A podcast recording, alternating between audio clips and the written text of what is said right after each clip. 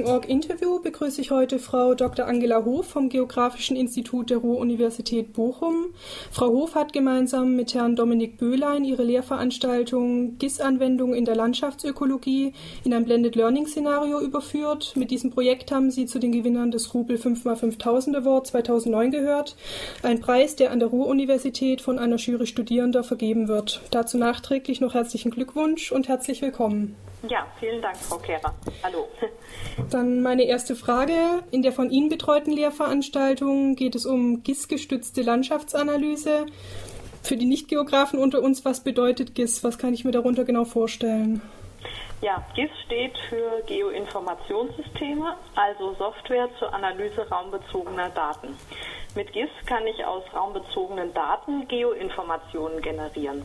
Und Geoinformationen äh, nutzen wir ja mittlerweile ständig, zum Beispiel indem wir per Navigationssystem, Mobiltelefon oder auch über das Internet auf Karten, Pläne oder digitale Globen zugreifen. GIS kann aber weit mehr als nur Geoinformationen abrufen. Das heißt, wir können mit GIS geografische Prozesse, Muster und auch Zusammenhänge analysieren. Das ist der Grund, warum digitale GIS-gestützte Karten heute so weit verbreitet sind und warum sie sich als wichtiges Kommunikationsmedien in vielen Bereichen etabliert haben. Jetzt haben Sie ja Ihre Lehrveranstaltung, war ja ursprünglich eher ein Kurs mit Vorlesungen, mit Einheiten im Computerraum, aber auch praktischen Übungen. Den haben Sie jetzt in ein Blended Learning Szenario umgewandelt. Wie hat sich dabei der Kursaufbau genau verändert? Ja, also zunächst äh, möchte ich sagen, dass ich von meinem Kurs, den ich äh, begonnen habe im Jahr 2007, von Anfang an so konzipiert und auch durch, durchgeführt habe, dass der Kompetenzerwerb in GIS-gestützter Landschaftsanalyse im Vordergrund stand. Und die Überführung in das Blended Learning Szenario ist eine logische Weiterentwicklung also dieses Ansatzes. Das heißt, ähm, jetzt haben wir durch das Blended Learning, damit meine ich den stärkeren Einbezug multimedialer Inhalte, Elemente, die sich in erster Linie mit dem Beherrschen von Methoden und Software befassen, stärker in die Selbstlernphasen verlagert, also außerhalb der Kurszeit. Der Effekt für den Kurs ist, dass ich damit in der Präsenzlehre noch mehr Freiraum für Projektarbeit geschaffen habe. Und Freiraum bedeutet Zeit für das Entwickeln von Fähigkeiten und Strategien, um GIS-Methoden zur Lösung forschungs- und auch praxisnaher Fragestellungen äh, und Aufgaben zu nutzen. In der Projektarbeitsphase gleicht meine Rolle dann als Lehrende eher der eines Coaches. Das heißt, ich bin stärker gefordert, Orientierung, Unterstützung und auch Feedback zur inhaltlichen Arbeit zu geben. Mhm. Das ist die wesentliche Änderung des Kursaufbaus. Ja. Das heißt, dadurch hat sich jetzt wirklich die Lehrveranstaltung aufgrund ihrer Thematik dann für ein Blended Learning Szenario angeboten? Oder hätten Sie jetzt zum Beispiel auch andere Veranstaltungen entsprechend umwandeln können? Ich denke, dass man viele Veranstaltungen, die so gelagert sind wie meine, in ein Blended Learning Szenario überführen kann, wenn man möchte, dass einfach neue Medien genutzt werden, um bestimmte Arbeitsprozesse zu unterstützen also neue und zeitgemäße Methoden einsetzen, um das Lernen zu befördern. Das ist eine generelle Feststellung vielleicht, die ich treffen würde. Und mein Kurs ja, hat sich aufgrund dieser und dieses sowieso mehr Ebenen Ansatzes, also Software, Übungsaufgaben, Projektarbeit, einfach sehr gut auch dafür geeignet. Mhm. Ein Schwerpunkt Ihres Kurses ist ja jetzt wirklich die kollaborative Arbeit in Gruppen oder ich weiß nicht, ob Sie das jetzt unter Projektarbeit dann verstehen, wie sah diese Projekt- bzw. Gruppenarbeit aus und welche Medien wurden dafür eingesetzt? Mhm. Ja, also es gibt äh, Projektarbeit, die in Einzelarbeit auch äh, stattfindet, aber ein wichtiger Teil ist diese Projektarbeit in Gruppen und das ist ein vielleicht besonderes Element insofern, als wir das kursübergreifend gestalten. Wir bilden also sogenannte Lerntandems über zwei Masterstudienkurse. Und das eine, auf der einen Seite stehen die Masterstudierenden in meinem GIS-Kurs und auf der anderen Seite Masterstudierende in einem Planungskurs, der sich mit der Umweltverträglichkeitsstudie auseinandersetzt. Und an diesem zweiten Kurs bin ich auch als Dozentin beteiligt. Und die Studierenden im Planungskurs beauftragen die Teilnehmer im GIS-Kurs mit zwei ähm, Expertenaufgaben sozusagen, die inhaltlich aber an die Umweltverträglichkeitsstudie gebunden sind. Deswegen der kursübergreifende Ansatz. Dabei lernen also die Masterstudierenden in meinem Kurs, im GIS-Kurs, in einer besonderen und intensiven Projektarbeit den Einsatz der GIS-Methoden an einem ganz konkreten und praxisnahen Beispiel kennen. Das kann man auch so sagen, sie erleben Projektarbeit, statt sie einfach nur zu erledigen, weil sie in dem, dem Moment mit vielen anderen Akteuren äh, sich auseinandersetzen müssen. Sie müssen Zeitpläne koordinieren, Zeitfenster und Meilensteine definieren und ja, sind äh, in einem ziemlich realitätsnahen Arbeitsprozess eingebunden. Das kann man natürlich nicht machen, ohne dass die Teilnehmer sich vorher kennengelernt haben. Das heißt, am Anfang äh, haben wir ein Kick-Off-Treffen mit beiden Gruppen und da bilden sich dann diese kursübergreifenden Lerntandems. Und anschließend kommt die Unterstützung durch die neuen Medien.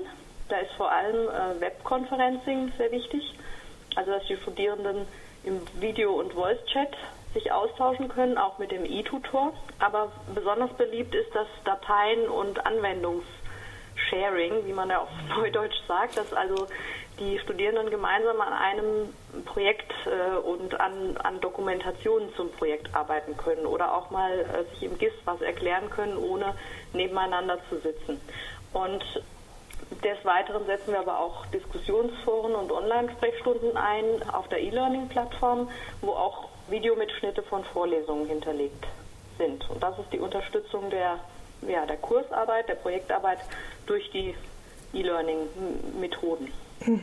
Das heißt, die Projektarbeit wird dann auch durchgehend von Tutoren betreut. Also es ist jetzt nicht nur Präsenzbetreuung da, sondern es gibt auch eine virtuelle Betreuung. Ja, es gibt eine virtuelle Betreuung und ähm, durch einen studentischen Tutor oder Tutorin, das, was auch nochmal wichtig ist, weil die, die Hemmschwelle dann Fragen zu stellen seitens der Studierenden deutlich gesenkt ist, als wenn sie die immer direkt an mich richten müssten. Und wir haben damit gute Erfahrungen gemacht. Mhm.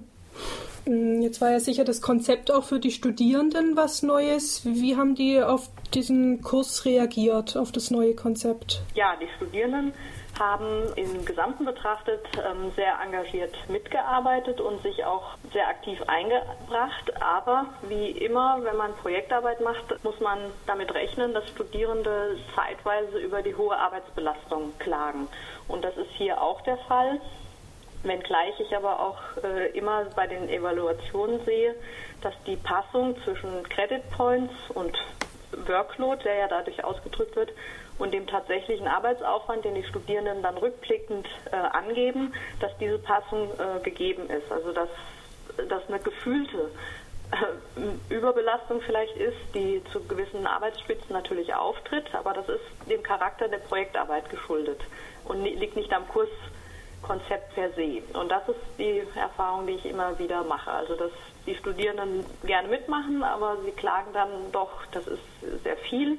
Und sie klagen, beklagen auch oft, dass die Lernimpulse nicht kleinschrittig sind. Also sie bekommen ja nicht vorgegeben, das muss jetzt in der Weise abgearbeitet werden, sondern sie bekommen, wie es in der Praxis oft auch ist, eine, ja, einen Wunsch herangetragen, das hätte ich gerne, diese Information brauche ich.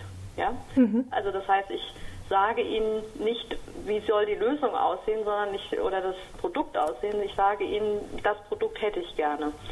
Und dann müssen Sie selbstständig arbeiten. Und das ist eine, ja, zum Teil doch ungewohnte Erfahrung nach dem Bachelorstudiengang. Das stelle ich immer wieder fest. Mhm. Jetzt haben Sie ja auch selbst dann bei der Durchführung des Kurses Ihre Erfahrung gemacht. Würden Sie beim nächsten Mal dann was anders machen oder haben Sie schon nach der ersten Durchführung des Kurses was verändert? Wie waren da Ihre Erfahrungen? Die erste Durchführung, äh, da waren wir ja auch damit noch beschäftigt, die E-Learning-Inhalte, auf die wir jetzt zurückgreifen, erstmal zu erstellen. Das war die Pilotphase im letzten Jahr. Jetzt bin ich also erstmal im zweiten Durchgang und hab, kann dadurch sozusagen das erreichen, was ich eigentlich ja als Ziel hatte, dass ich die Projektarbeitsphase stärker gewichte und diese anderen Inhalte stärker in die Selbstlernphase äh, verlagere. Das ist also jetzt zum ersten Mal möglich. Was ich schon geändert habe, ist äh, eine stärkere Unterteilung im Sinne von äh, zeitlichen Blocks, sodass ich also am Anfang eine, ja, eine stärkere, stärkere Betreuung in der Präsenzphase gebe und dann ein Block Projektarbeit kommt. Das war im ersten Durchgang stärker durchmischt, auch aufgrund der Pilot, des Pilotphasencharakters ähm, und das habe ich geändert. Das bringt mehr Ruhe in den Kurs und ähm, ist für die Studierenden auch besser abzuarbeiten dann. Mhm. Würden Sie sagen, das ist dann auch eine Erfahrung, also ja, ich denke mal, das ist ja dann auch eine Erfahrung, von der auch Nicht-Geografen oder ja auch Veranstaltungen aus ähm, nicht-geografischen Studiengängen profitieren könnten. Welche Erfahrungen, die Sie gemacht haben, würden Sie sagen, wären auch jetzt für andere Fächer übertragbar oder interessant? Also übertragbar ist sicherlich die Art und Weise, wie wir ähm, eine Vielzahl multimedialer Ressourcen zur Unterstützung der Präsenzlehre gebündelt haben und wie wir Projektarbeit dadurch unterstützen, durch den Einsatz zeitgemäßer Medien. Das alles auch mit dem Ziel, Studierende an komplexe Aufgabenstellungen und auch Lösungswege heranzuführen. Und alle Lehrenden, die sich mit der Konzeption kompetenzorientierter Lehr- und Lehrformen äh, beschäftigen, können eigentlich aus diesem Projekt etwas mitnehmen und das Wichtigste, glaube ich, ist, dass es zeigt, man muss geeignete Lernarrangements schaffen, um die Studierenden bei der Entwicklung von Kompetenzen zu unterstützen. Und E-Learning, Blended Learning, neue Medien sind da eben Werkzeuge, um, um das zu befördern. Mhm. Dann hätte ich zum Schluss jetzt noch die Frage, was hat Ihnen an der Veranstaltung denn besonders Spaß gemacht? Also ist zum Beispiel irgendwas passiert, mit dem Sie jetzt überhaupt nicht gerechnet haben oder?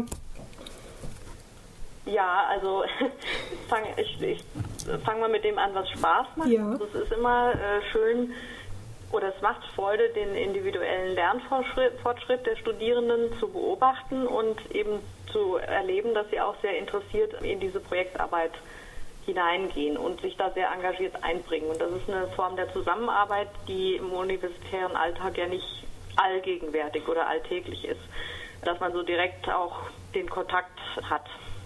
Und dabei äh, ist auch erfreulich, dass das Niveau dieser Ausarbeitung und Ergebnisdarstellung von dem, was die Studierenden in der Projektarbeit machen, durchweg hoch ist. Und wir haben das auch als Feedback bekommen von Experten aus der Planungspraxis, dass das durchaus das in der Praxis erforderliche Niveau erreicht, was die Studierenden in dem Kurs machen. Und ich denke, das ist ein wichtiges ähm, Ergebnis auch in Bezug auf die Berufsorientierung und ja, Berufskompetenzen, die die Studierende erwerben.